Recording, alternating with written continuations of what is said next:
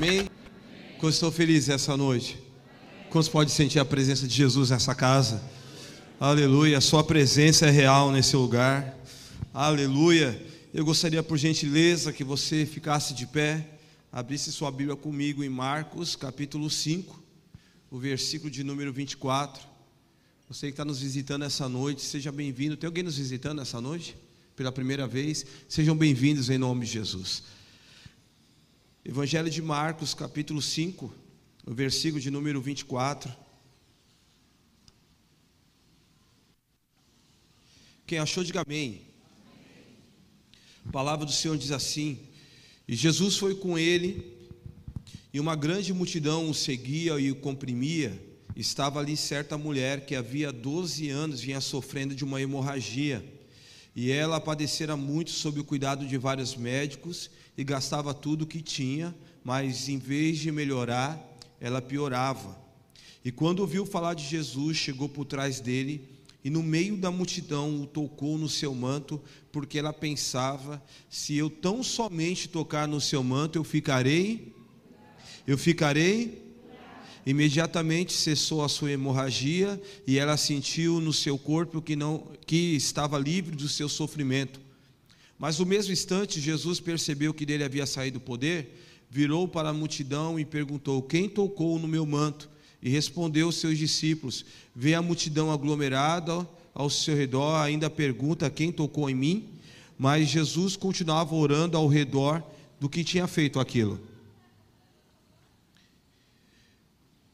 E, e quando tocou em mim, mas Jesus continuou olhando ao redor para ver quem tinha feito aquilo. Então a mulher, sabendo o que lhe tinha acontecido, aproximou-se, prostrou-se aos pés e, tremendo de medo, contou toda a verdade e perguntou e disse: Filha, a tua fé te curou. Vá em paz e seja livre desse sofrimento. Vamos orar. Pai, aqui está a tua palavra essa noite. Senhor, continua a fluir nesse lugar, continua falando ao nosso coração. Espírito Santo, que não venha atrapalhar aquilo que o Senhor quer fazer essa noite, Pai. Ó Deus, tenha liberdade essa noite para curar, tenha liberdade para sarar, tenha liberdade para fazer aquilo que apraz do teu coração. Espírito Santo, nós te convidamos, seja bem-vindo nesse lugar aquece o nosso coração, aquece a nossa vida, repreende todo o mal, Senhor. Ó Deus, que saia desse lugar agora em nome de Jesus e tenha liberdade de administrar o nosso coração. O Senhor conhece, ó Pai, a vida de cada um, a necessidade de cada um, de cada coração aqui. E ó Deus, fala conosco, em nome de Jesus Cristo, para a glória de Deus Pai, é que nós oramos em nome de Jesus Cristo, nosso Senhor. Amém e amém. Você pode aplaudir a Jesus? Aleluia. Você pode se assentar. Queridos, nós estamos na sexta semana da campanha é, Conquistando Forças para o Resgate. E essa noite eu gostaria de falar sobre conquistando força para continuar a perseverar. E quando nós falamos de perseverança, quando nós olhamos a história da igreja, a história da igreja, ela foi marcada por atitudes de perseverança.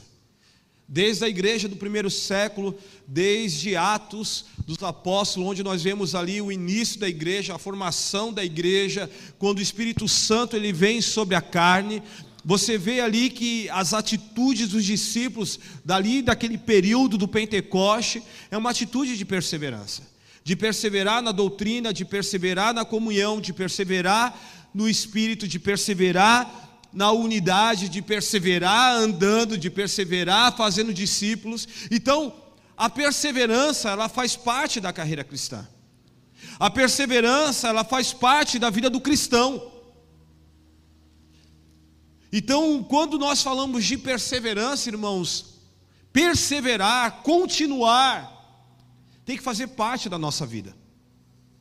A gente não pode jogar a toalha nos primeiros obstáculos da vida. A gente não pode parar.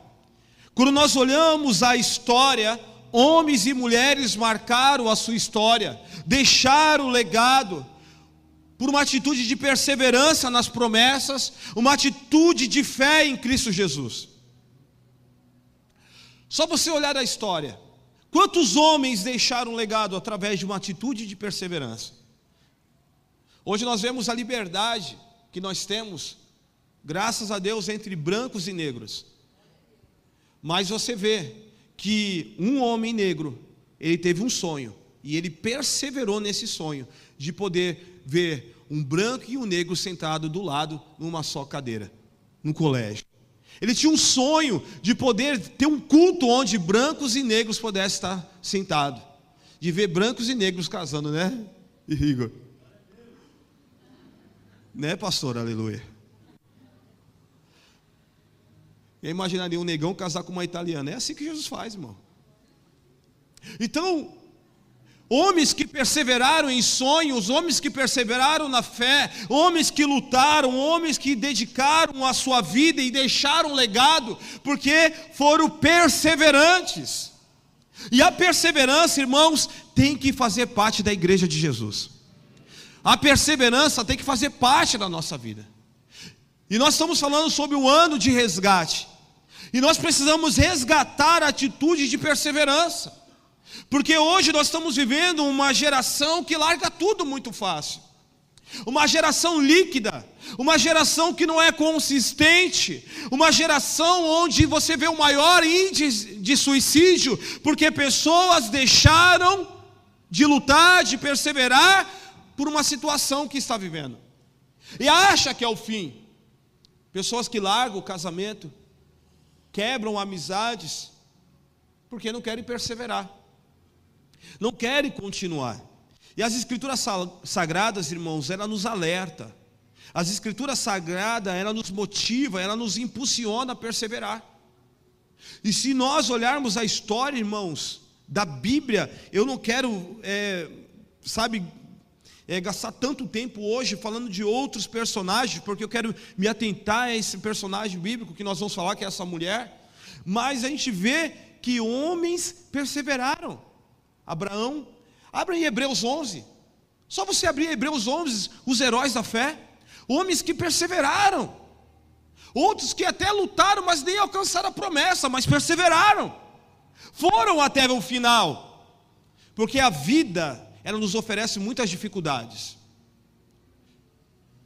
E boas parte delas, irmãos, é, para a gente poder superar, a gente precisa perseverar. A vida, ela vai nos proporcionar dificuldades. O próprio Jesus já dizia isso. Nesse mundo teremos aflições, mas tem de bom. Ou seja, a vida, ela vai nos aplicar algumas surpresas. Ontem a Dani passou um sufoco. Surpresas. Surpresas que aparecem na nossa vida sem a gente entender. E a gente precisa estar fundamentado, nós precisamos estar alicerçados, porque senão, irmãos, a gente não vai perseverar. E a gente vai parar. E quem para, meu irmão, não tem história para contar. Quem para não tem. Ser perseverante é ser resistente e não desistir no meio da tribulação. Será que você pode dizer alguém mais próximo de você? Não, não desista no meio da tribulação. Porque as experiências dolorosas da vida, meu irmão, ela vai nos proporcionar marcas. A vida, ela vai nos deixar marcas. Eu gosto de ver muito filme de época, minha filha fica doida com isso. Mas esses dias eu estava vendo um, esses dias não, terça-feira no feriado. Eu estava vendo outra outro filme de época e, e tinha um homem que ele estava todo cheio de cicatrizes. E ali a pessoa fala: O que, que é isso aqui? Ele falou assim: Isso aqui foi na guerra de tal lugar. Essa aqui foi no Vietnã. Essa aqui foi quando eu fui lutar para salvar um amigo. Essa aqui, ou seja, as cicatrizes têm história. Deus permite cicatrizes na sua vida para você ter história para contar. Por isso nós não podemos parar. Sabe, eu quero ser um profeta de Deus na sua vida essa noite. Não pare no meio da aprovação. Não pare no meio da dificuldade. Eu estou pregando para alguém aqui. Talvez você está pensando em parar. Mas não pare, por favor. Não pare, porque não é a hora de parar. Não é temporada de parar. Não é o momento de parar. E esses momentos difíceis, irmãos, nós precisamos de força para passar por ele. Porque o inesperado ele vem. O inesperado acontece. E muitas vezes, quando vem o inesperado, a gente fica estagnado. E quantas pessoas estão paradas porque o inesperado apareceu? O inesperado muitas vezes é uma morte. Nesse tempo de pandemia, quantas pessoas pararam porque o inesperado veio? Pessoas que nem voltaram mais, voltaram para a sua vida normal, vamos dizer assim. Pessoas que pararam porque veio a doença, ou porque teve uma demissão repentina, ou porque trouxe um trauma, um abuso de infância, ou um abandono familiar, tantas coisas, irmãos, que vêm gerar trauma e cicatrizes, mas nós não podemos parar. A gente não pode parar, porque o dia mal vem, as lutas vêm, as, as provações vêm, as discussões vêm, mas não podemos parar, porque a vida é assim. A vida vai aplicar peças, a vida vai aplicar situações que nós precisamos ser resistente para não parar. Quantas pessoas pararam no meio da caminhada? Porque no meio da luta, no meio da adversidade, deixaram as coisas do que Jesus tinha preparado para elas. E para enfrentar esses momentos ruins, ou as feridas que não cicatrizaram, precisa de esforço. Deus te trouxe aqui para trazer força para você essa noite. Josué 1,9 diz: Não te mandei eu? Esforça-te, tenha bom ânimo, e não tenha medo, e não se espante, porque o Senhor teu Deus é contigo por onde andar. Essa é uma promessa de Deus. Essa é a promessa do Senhor: esforça-te. Deus, quando fala isso para Josué, o momento que ele está assumindo uma liderança de um povo, Deus fala: esforça-te, cara. Você precisa esforçar, você precisa estar forte agora. E tem que ter alegria, tem que ter bom ânimo, tem que sorrir. Porque muitas vezes o crente vai ser assim, está tomando pancada, está sorrindo, mas dentro está chorando. Talvez você está aqui essa noite, está dando glória a Deus, aleluia, mas dentro está sangrando, está chorando. Mas eu quero falar para você: não tenha medo, não fique assustado, porque o Senhor teu Deus é contigo por onde você quer que andares, é na entrada, é na saída, Deus é contigo. Então esforça-te em nome de Jesus. Ah, irmão, Deus é com a gente. Sabe, é uma promessa de Jesus. Quando ele leva Jesus. Ah, irmão, agora estou começando. Oh, meu Deus. Estou ficando soltinho agora. Meu irmão, aleluia. Meu irmão, quando, o que, que Jesus falou quando está indo para o céu, irmão? O que, que Jesus falou? Eis que estou convosco. Irmãos, isso é promessa, mano. Cara, essa verdade, a gente precisa entender. Jesus fala assim: olha, é me dado toda a autoridade no céu e da terra. Meu irmão, olha que Jesus fala: é me dado toda a autoridade no céu e da terra. Meu irmão, e essa autoridade, ela é derramada sobre a igreja. Meu irmão, você não está sozinho, há um Deus que está com você. Então esforça. Será que você pode dar uma cutucada no irmão que está mais próximo de você? Fala, meu irmão, esforça-te, por favor. Tenha alegria, por favor. Aleluia. Esforça-te. Tem que ter força, tem que ter bom ânimo. O Senhor está com a gente. Você não é órfão, você tem um pai. O salmista já diz: o nosso Deus é um Deus feito por mão de homens. Ele tem olho, mas vê. Tem mão, mas ele apalpa.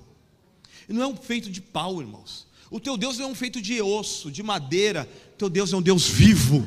Ele ressuscitou ao terceiro dia. Aleluia! E o texto de Marcos fala de uma mulher que teve uma atitude de perseverança. Os relatos bíblicos mostram a situação terrível dessa mulher. Talvez você entrou aqui essa noite com uma situação terrível. E essa mulher estava com uma situação terrível, de 12 anos de sofrimento. 12 anos de luta. Talvez você está aqui falando, pastor, eu também. Estou com uma luta da gota. Estou com uma luta. Quantas pessoas estão lutando, talvez 10, 12 anos, por um casamento, por uma restauração familiar, para voltar o que era, porque perdeu a passada lá atrás por atitudes erradas. Mas essa mulher, 12 anos sofrendo, 12 anos carregando algo, que pelo e diz o texto que ela cada vez ia desfalecendo com isso. Havia uma hemorragia. E na época, uma mulher, irmãos, que tinha um fluxo de sangue, uma mulher que estava no período menstrual, e nesse caso era uma hemorragia, porque ela não contia, se tornava imunda. Olha o que a Bíblia diz em Levítico 11, 25. Levítico 11, 25 diz: Quando uma mulher tiver com fluxo de sangue por muitos dias fora da sua menstruação normal, ou fluxo que continue além desse período, ela ficará impura, enquanto durar o corrimento, quando os dias da sua menstruação. Ou seja, a mulher ela se tornava impura nessa época. Ela não podia ela perdia a liberdade de adorar a Deus. Ela não podia entrar no templo porque era lugar de imundície. Ela estava imunda. Ela não podia tocar nas coisas santas. Ela não podia tocar nas pessoas. Porque as pessoas naquela época eles não sabiam se ela estava com uma doença. Então ela tinha que ficar separada, porque eles sabiam que o período de menstruação era sete dias, então ela ficar separada. Então quando ela voltava, ainda estava menstruada, fica lá. Então você pode estar doente e pode contaminar todo o arraial. Então a mulher ficava separada. Ou seja, essa mulher, irmãos, 12 anos, ela ficou separada da comunidade. Sete anos ela ficou impossibilitada de entrar no lugar de adoração. Sete anos essa mulher ficou possibilitada de ter uma experiência com Deus porque ela estava longe.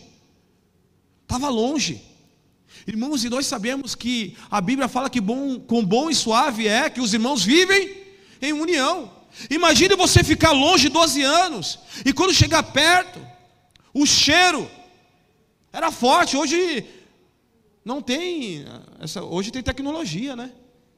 Para deixar um cheirinho, aloe vera, tal. Eu sei, irmão, tem três mulheres em casa, né? Sei como que é esse negócio. Quando manda mensagem, pai, traz para mim. Né? Antigamente é uma vergonha, né? Para pôr, agora já virou bagunça. Mas naquela época não tinha, irmãos. Imagina aquela mulher, a situação, com o, plano, o pano de imundície que falava. Então ela não podia estar no arraial, não podia estar no lugar de ambiente, mas, porque havia uma palavra de lei liberada. A palavra da lei de Moisés dizia que ela não podia estar, era imunda. Então, o povo fica aí, você é imunda, você não pode ficar perto da gente. E nesse período de, de hemorragia menstrual, hoje eu fui estudar um pouco sobre isso. A hemorragia menstrual excessiva, cientificamente, é chamada como meno, menorragia, que pode ser perigosa quando provoca a diminuição acentuada de ferro, é, aparecimento de amnésia, reduzindo a quantidade de oxigênio no sangue. Ou seja, há 12 anos essa mulher estava perdendo ferro. Amnésia. Aquela mulher estava perdendo a memória, porque estava faltando oxigênio no seu organismo. E eu continuei estudando mais sobre isso. E diz com, com um nível de perder o sangue, ela começou a ter anemia, anemia crônica. É a, tem a baixa produção de hemoglobina, que provoca a palidez cutânea na sua mucosa, cansaço, falta de memória, tonturas, fraquezas, dores musculares, sonolência, falta de ar ou respiração muito curta, palpita, palpitação porque o coração é obrigado a bater mais depressa para garantir o fornecimento do, real do sangue. Ou seja, meu irmão, aquela mulher, ela estava morrendo aos poucos. Olha a situação dessa mulher. Eu fui ler, eu fui estudar como seria a situação real dessa mulher na visão científica. Essa era a real situação daquela mulher. Ela estava morrendo aos poucos. Ela estava perdendo vida. Mas eu quero falar para você, Deus te trouxe aqui para trazer vida. E muitas vezes, irmãos, quando nós trazemos esse parâmetro, e quantos cristãos hoje não estão assim espiritualmente dentro da casa do Senhor? Estão com a sua hemoglobina baixa, ou seja, provocando palidez na pele, ou seja, está perdendo a saúde, já não tem mais vida. Nós cantamos aqui vida. E quantas pessoas não têm mais vida? Você olha para o cristão, não tem mais vida, parece que perdeu o brilho, parece que perdeu a essência, porque o sangue já não corre do mesmo jeito. Quantos cristãos cansados nos dias de hoje? Uma canseira que não tem nem como mensurar, não consegue ler a Bíblia, não consegue orar, não consegue estar na vigília, não consegue ir para a célula, não tem força para ir para o culto. Quantos ficaram em casa hoje porque estavam cansados? E ficar o dia inteiro em casa, cansado de não fazer nada. É uma canseira que não tem, é fora do normal. A falta da memória. Quantos cristãos hoje não têm mais memória? Você sabia que a ingratidão ela te deixa sem memória? Por isso a Bíblia fala que, ei, psiu, quero trazer à memória aquilo que me dá esperança. Quantos perderam a memória? Quantos cristãos esqueceram o que Deus é capaz de fazer? Meu irmão, entenda uma coisa: o teu Deus ele é poderoso, porque ele abriu o mar vermelho e o povo passou em terra seca. Ele fez a água brotar da rocha, ele fez o pão cair do céu. Durante o frio ele mandava fogo, durante o calor ele mandava nuvem. Em toda a história, Deus é especialista em mudar cativeiro. Então, por que você está preocupado com a situação que você está vivendo hoje? Tenha memória, traga a memória aquilo que dá esperança. Tá difícil, tá passando luta. Olha para trás, olha para a história. Deus fez, Ele é capaz de fazer, porque Ele é o Alfa e o Ômega, é o princípio e o fim. Nada saiu do controle da mão do Senhor. Aleluia!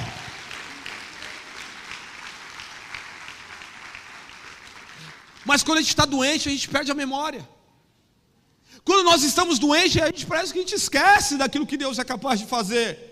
Daí vem a fraqueza, aquela mulher estava fraca, e quantos crentes fracos hoje não tem mais força para mudar a sua história, não tem mais força para orar, não tem mais força para dobrar o joelho e orar pelos seus filhos, orar pela situação, está fraco, perdeu a fraqueza espiritual, não é mais o mesmo. E aí vem as dores musculares, vem a sonolência, ou seja, meu irmão, não tem mais força para trabalhar, não tem mais ânimo. Ei, Deus te trouxe aqui para curar você. Ei, Deus te trouxe aqui para você resgatar as tuas forças.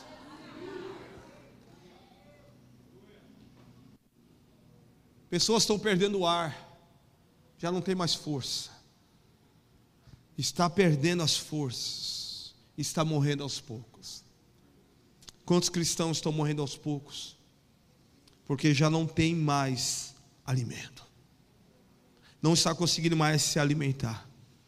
Porque tudo que entra está saindo. O sangue é vida. Sangue é vida. Jesus veio nos trazer vida através do seu sangue. Por isso ele fala que é a nova aliança do meu sangue. E quando nós comemos do pão e bebemos do vinho, nós entendemos que aquilo traz vida. Porque ele nos trouxe vida. O sangue, a nova aliança é vida. E quando o sangue está se perdendo, está morrendo. Está morrendo aos poucos. O fluxo porque come o corpo não absorve os alimentos, porque está doente. Deus te trouxe aqui para te curar essa noite. Deus trouxe você aqui para te curar essa noite. Aquela mulher estava morrendo aos poucos. E o que marca nesse texto algumas atitudes de perseverança dessa mulher para resgatar as suas forças, mesmo onde não tem. O cristão, irmãos, ele precisa tirar força, mesmo onde não tem. Eu estou cansado, eu estou fadigado, mas é nessa hora que nós clamamos a Deus e Deus muda a nossa história. Eu sempre, quando eu vejo força onde não tem, eu sempre, eu já falei sobre isso aqui, de um documentário que eu vi sobre o Anderson Silva, quando ele foi enfrentar o, o Sony, e, e quem estava treinando ele era o Menotauro, o Vitor Belfort, e os caras tudo começaram a espancar ele, e ele segurando aquele aparador, e os caras batendo, batendo, batendo. Daqui a pouco ele perdeu a força, caiu no chão. Os caras jogaram o aparador nele e começaram a bater ainda mais. E aquela repórter falou assim: Meu, por que vocês estão massacrando ele? Ele tem que aprender a tirar força onde não tem. Ele tem que aprender a respirar no meio da dor. Meu irmão, Deus está falando para alguém aqui essa noite. Talvez você está falando assim: as minhas forças estão indo embora, mas é nessa hora que Deus quer que você se levante. É nessa hora que você precisa tirar força aonde não tem. E a Bíblia diz que essa mulher, ela gastou tudo que tinha, ao invés de melhorar, cada vez ela piorava. Ela estava ruim de saúde, morrendo aos poucos, quebrada financeiramente, sozinha, fraca, porém perseverante. Eu acho que você não entendeu. Aquela mulher estava ruim de saúde, morrendo aos poucos, quebrada financeiramente, porque ela tinha gastado tudo o que tinha na mão dos médicos. Sozinha, fraca, mas perseverante. Você pode perder tudo, mas você não pode perder a tua fé. Você pode perder tudo, mas você não pode perder a tua confiança. Nós, irmãos, podemos perder tudo, mas não podemos perder a nossa perseverança, a nossa fé. Aquela mulher acreditava que ia ser curada, irmão. Porque quando uma mulher investe tudo, para ela crê que vai ser curada. Ela crê, e diz o texto que Jesus após descer do barco. Alguns teólogos dizem que ele seria a região de Carfanaum. Ele diz que uma multidão estava ali comprimindo e veio. E diz o texto, eu gosto dessa expressão que diz assim: certa mulher, ou seja, específica mulher. Era uma mulher específica que a Bíblia declara. Aquela mulher específica. Porque talvez muitos conheciam a sua real situação. Muitos talvez conheciam quem era ela. Porque certa mulher, específico, específica. Eu fui olhar em algumas Bíblias de estudo minha e estava dizendo assim: aquela mulher era específica. Ou seja, a Bíblia está falando de uma mulher específica. Talvez essa palavra é para pessoas específicas essa noite. E diz que essa mulher, irmãos, eu gosto desse texto. E diz que Jesus encontra certa mulher que havia sofrendo. Essa mulher estava numa situação totalmente contrária. E aí eu quero tirar algumas lições que eu aprendo com essa mulher. Porque para você sair de uma temporada que você está vivendo tão pesada e mudar para viver uma nova temporada com Deus, primeira coisa, esteja em um ambiente de fé. Fala a pessoa que está do seu lado, esteja em um ambiente de fé. No versículo 27 diz que ela ouviu falar de Jesus. Ela ouviu falar de Jesus. Primeira coisa, irmãos. Ela ouviu falar. Mesmo na situação de enfermidade, aquela mulher estava no lugar onde a sua fé foi ativada. Irmãos, eu posso estar doente, mas eu preciso estar no lugar onde a minha fé é ativada. Tem muita gente doente, mas não vem para a igreja. Tem muita gente doente espiritualmente, mas não vem para a casa do Pai. Tem muita gente doente, mas não volta para Belém, para a casa do pão. Fica em Moab, na casa do inimigo. Tem muita gente doente, vai se afastando. Muita gente doente quer ficar abandonado, quer ficar, sabe, longe, sabe, perdido. Mas Deus, aquela mulher estava em um ambiente de fé, porque ela ouviu falar de Jesus. Ela estava num lugar que pessoas falaram de Jesus. Agora pare para pensar. Se ela é uma mulher imunda, ela estava separada. Ela estava separada. Então quem falou para ela? Ai, meu Deus. Se ela é imunda, estava separada, não podia estar no arraial. Vamos, vamos, vamos, vamos, vamos para o texto. Pensa comigo. Imunda, separada, não pode estar no meio do povo, não pode estar no lugar de. Mas ela ouviu falar de Jesus. Como que ela ouviu falar de Jesus? Será que era alguém que estava próximo dela que um dia foi curado e falou assim: Ei, ei, Carol, Carol, Jesus vai passar aqui. Quem é esse? Esse, ele curou, está curando os cegos, está curando os aleijados, ele está fazendo. Como assim? É, ou seja, meu irmão, você precisa de fé perto de você. Ah, meu irmão, eu gosto de Romanos 10, 17, que diz que a mensagem de fé, ela é acrescentada em nós mediante a palavra de Cristo. Ou seja, a fé, ela vem por ouvir. Meu irmão, quando eu ouço sobre fé, isso vai fortalecer a minha vida. Esteja sentado em mesas, que Cristo seja pregado e não negligenciado. Senta em mesas onde Cristo seja pregado e não negligenciado.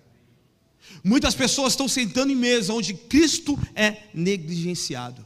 Cristo não faz parte da conversa. Cristo não faz parte da mesa. Cristo não faz parte do alimento. Quando Cristo faz parte, meu irmão, isso gera fé no teu coração. Isso muda a tua história. Onde a fé é fundamentada Senta em mesas onde a fé é fundamentada e não diluída, onde a fé é praticada e não apenas falada, onde nós conseguimos obter força mesmo quando tudo está difícil. Porque não adianta sentar em mesa, meu irmão, onde a fé é falada, mas não é praticada.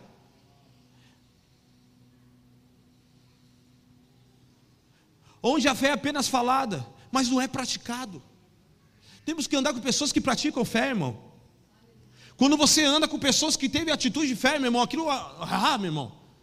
Aqui fala, rapaz, Deus falou, Deus fez na vida do Anderson, isso vai fazer na minha vida. Deus fez na vida do Elton, vai fazer na minha. Se Deus ouviu a oração do Caio, vai ouvir a minha. Porque quando tu senta num ambiente de fé, ah, meu irmão, o teu coração começa a queimar, começa a ativar. Só, só conseguimos obter forças necessárias quando mudamos o ambiente onde nós estamos. Você quer ter força para sair dessa situação? Então mude de mesa. Esses dias eu vi um vídeo que mandaram para mim, do Tiro Lipa. Não sei quantos viram, ele falando sobre uma garrafa d'água. Quantos viram aí? Tem alguém que viu? Ele estava com uma garrafa d'água. Ele disse assim: essa garrafa d'água no mercado ela é 1,99. No aeroporto ela é 10,90. No posto de gasolina ela é 5,90. Mas por quê? Dele começa a explicar. Porque ela tem uns valores diferentes. Porque se alguém não te valoriza numa mesa, vai em outro lugar porque você vai ser valorizado. Então está na hora de talvez você mudar de mesa porque talvez a tua fé não está sendo ativada porque você está no lugar onde Jesus é negligenciado. Porque quando você senta em mesas onde Jesus não é negligenciado, a fé não é apenas uma falácia, mas é fundamento, tudo muda dentro de você. Deus deseja que nós venhamos mudar o ambiente de falácia espiritual para um ambiente sólido, fundamentado, inabalável, estruturado na fé. Porque hoje nós vivemos, irmãos, em tempo que as pessoas falam muito sabe muito, conhece muito, é muita falácia, mas não é fundamento, não tem cicatrizes, não tem, não é um ambiente sólido, inabalável, estruturado. Já viu aquela pessoa que às vezes fala assim, ó. Que é, passou, já passou um monte de coisa, né? Quem já trabalhou de servente pedreiro aqui? Levanta a mão aí, deixa eu ver os cabros aí. Já trabalhou servente de pedreiro? Já viu quando às vezes você quer ensinar um pedreiro, ele te dá no meio? Porque às vezes chega assim e fala assim, ah, não, vamos pegar aqui, o pedreiro olha assim. Daí você olha na internet, como pegar um saco de cimento? Daí pega aqui. Daí o cara que tem a, a experiência, ele faz assim. Ó. E tu fala, como que ele pega um saco de 50 quilos desse jeito? Mas você quer os passos.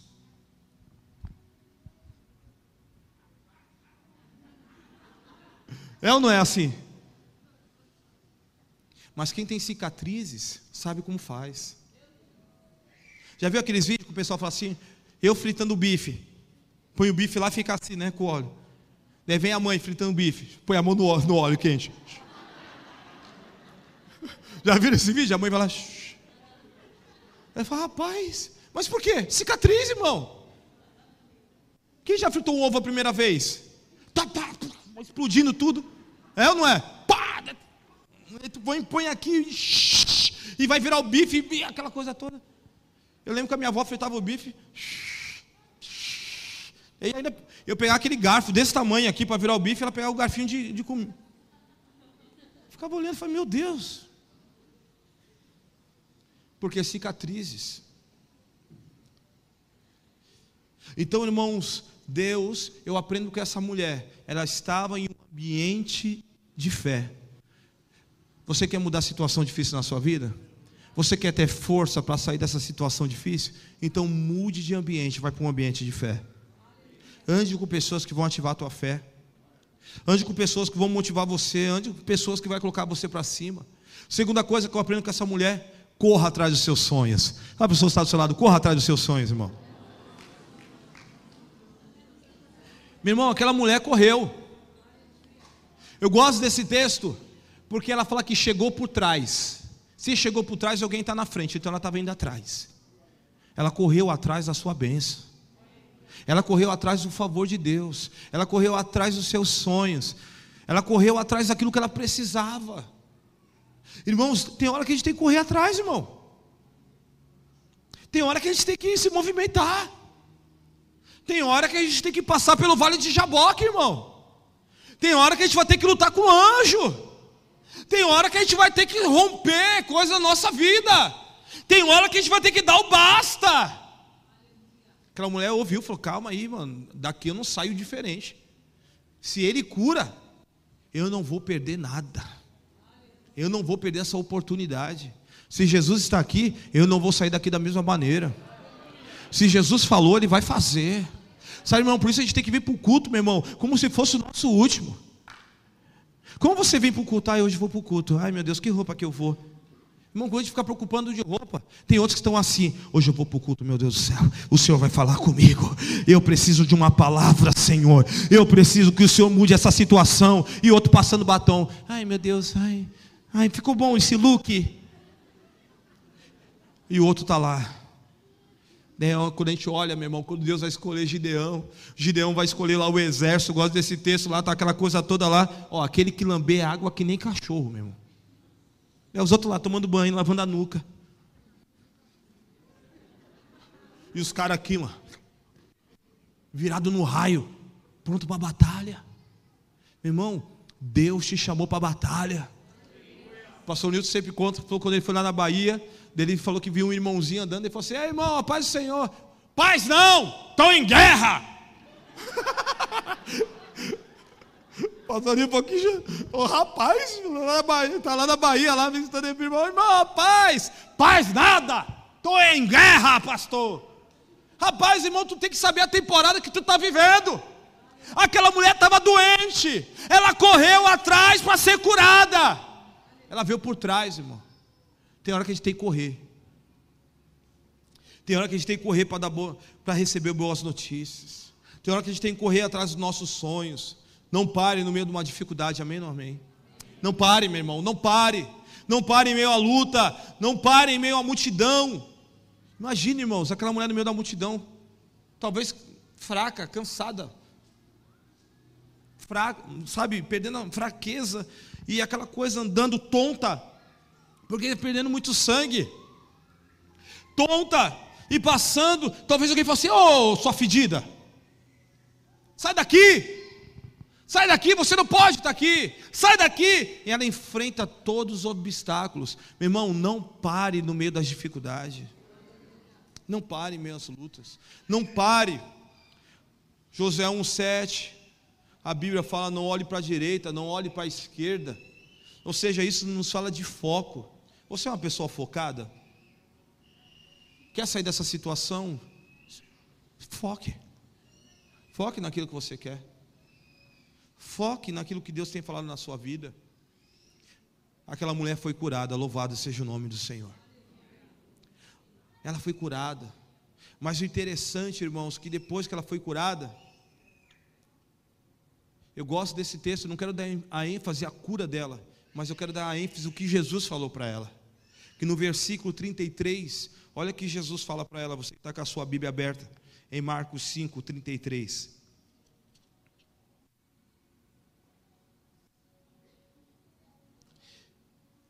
Então a mulher, amedrontada e trêmula, ciente do que havia acontecido, veio, prostrou-se diante de Jesus e declarou toda a verdade.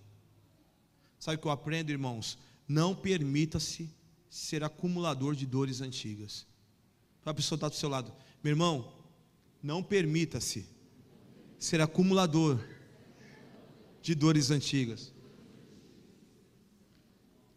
Porque aquela mulher tocou em Jesus. Saiu o poder de Jesus. Mas Jesus falou assim: ei, ei, ei, calma aí, calma aí, para, para tudo. Alguém me tocou. Alguém me tocou, porque é todo mundo, ah, Senhor, está todo mundo. Daí Jesus fala, os discípulos, está todo mundo te tocando. O Senhor pergunta quem te tocou, que, que, que parada é essa? E Jesus fala assim: não, de mim saiu virtude, de mim saiu poder. Quem foi que me tocou? Aquela mulher vai e conta toda a verdade. Ela começa a contar tudo o que aconteceu. Eu estou enferma há 12 anos, sofrendo. Talvez ela começou a abrir o coração para Cristo. Olha, a minha vida foi assim. A minha vida foi 12 anos sendo rejeitada, sem estar no lugar de ambiente, mas agora eu ouvi falar do seu nome. Eu vim atrás do Senhor e toquei, e eu senti no meu corpo que eu fui curada. O interessante é que Jesus fala para ela: Olha, filha, a tua fé te curou, ela te salvou, porque além, sabe, o mais importante do que ter uma vida, uma cura física, é ter a alma curada. Porque o mais importante, irmãos, do que ter, sabe, uma cura física é ter a alma em Cristo é ter as emoções restauradas. E quantas pessoas estão doentes com doenças da alma? Tem crente, irmão, que está doente, sofrendo com doença na alma. Jeremias 17, 14 diz: Cura-me, Senhor, e eu serei curado. Salva-me, e eu serei salvo, pois tu és aquele que eu louvo. Meu irmão, Deus ele cura e eu vou ser curado. Ele me salva e eu serei salvo. Meu irmão, tudo começa em Cristo. Tudo começa no Senhor. Além da cura física, Deus quer curar a tua alma. Talvez você precise que Deus mude algumas situações, mas antes Deus quer mudar o teu coração. Deus quer sarar você hoje. Deus quer que você comece a entender princípios da sua palavra dentro do seu coração. Porque quando eu entendo que Cristo em mim é tudo, quando eu entendo que Cristo em mim é a rocha fundamental, é a pedra preciosa, ainda que eu passe as dificuldades, as lutas, eu sei que o meu redentor vive. Eu sei o que ele é para mim. A alma doente não tem mais vontade de fazer nada. Muitas pessoas perderam a vontade porque a alma está doente, a alma está ferida, não tem mais vontade, mas Deus quer te dar força essa noite. Deus quer curar você de todas as sortes de enfermidades não apenas a física, mas a, a espiritual. Deus quer te salvar essa noite. Talvez você entrou aqui a primeira vez nessa casa. Eu quero falar para você, antes de Deus mudar a sua história nessa terra, Deus quer mudar a sua história espiritual. Porque nessa terra teremos aflições, mas quando eu tenho um Deus que cuida de mim, eu vou ter bom ânimo em tudo que eu faço. Sabe, toque em Jesus. O interessante é que essa mulher, ela colocou na sua mente: eu vou tocar em Jesus. 1 Pedro 3,11 diz: Afasta-se do mal e faz o bem, busque a paz com perseverança. Precisamos buscar a paz com perseverança. Quem é a paz, irmãos? O nosso Deus é o Deus de paz. Quando eu busco a paz com perseverança, aquela mulher estava atormentada com enfermidade, atormentada a sua vida, mas aquela mulher entendeu: eu preciso buscar a minha paz, e a minha paz está nele. A solução do meu problema está em Cristo. A solução para o teu casamento está em Cristo. A solução para a sua história está em Cristo. A solução para a sua vida financeira está em Cristo. A, sua, a solução para a sua vida espiritual está em Cristo. É tudo nele, tudo parte dele, tudo vem dele. Mas antes de ele fazer, ele quer curar você. Ele quer atrair você aquela mulher ouviu falar. E quando ela ouviu, ativou a fé no seu coração. A fé ela vem por ouvir. Eu quero falar para você, meu amado irmão, meu amado irmão, essa noite. Jesus quer mudar a tua história essa noite. Antes de curar você, Ele quer curar a tua alma. Ele quer que os princípios sejam estabelecidos no seu coração. E quais são os princípios? Aquilo que nós temos falado no Sermão do Monte, que é a atitude que o cristão deve andar, os princípios que o cristão deve andar, aquilo que ele deve fazer, aquilo que ele não deve fazer. Então Deus essa noite, ele quer mudar a tua história. Deus quer curar o teu físico, mas primeiramente ele quer curar a tua alma. Ele quer restaurar as tuas emoções. Deus falava muito ao nosso coração nesse dia, enquanto nós preparávamos essa palavra, que Deus quer restaurar corações. Deus quer restaurar almas feridas. Talvez você entrou aqui ferido, essa é a palavra. Deus tem falado que pessoas entraram feridas aqui essa noite. E antes dele mudar essa situação que está difícil, ele quer curar a tua alma. Porque quando ele curar a tua alma, você vai ter bom ânimo e você vai para frente. E ele vai mudar a história que você está vivendo. Que Deus nos abençoe e nos guarde. E que faça resplandecer a sua luz sobre nós. Que Ele tenha misericórdia e nós nos abençoe.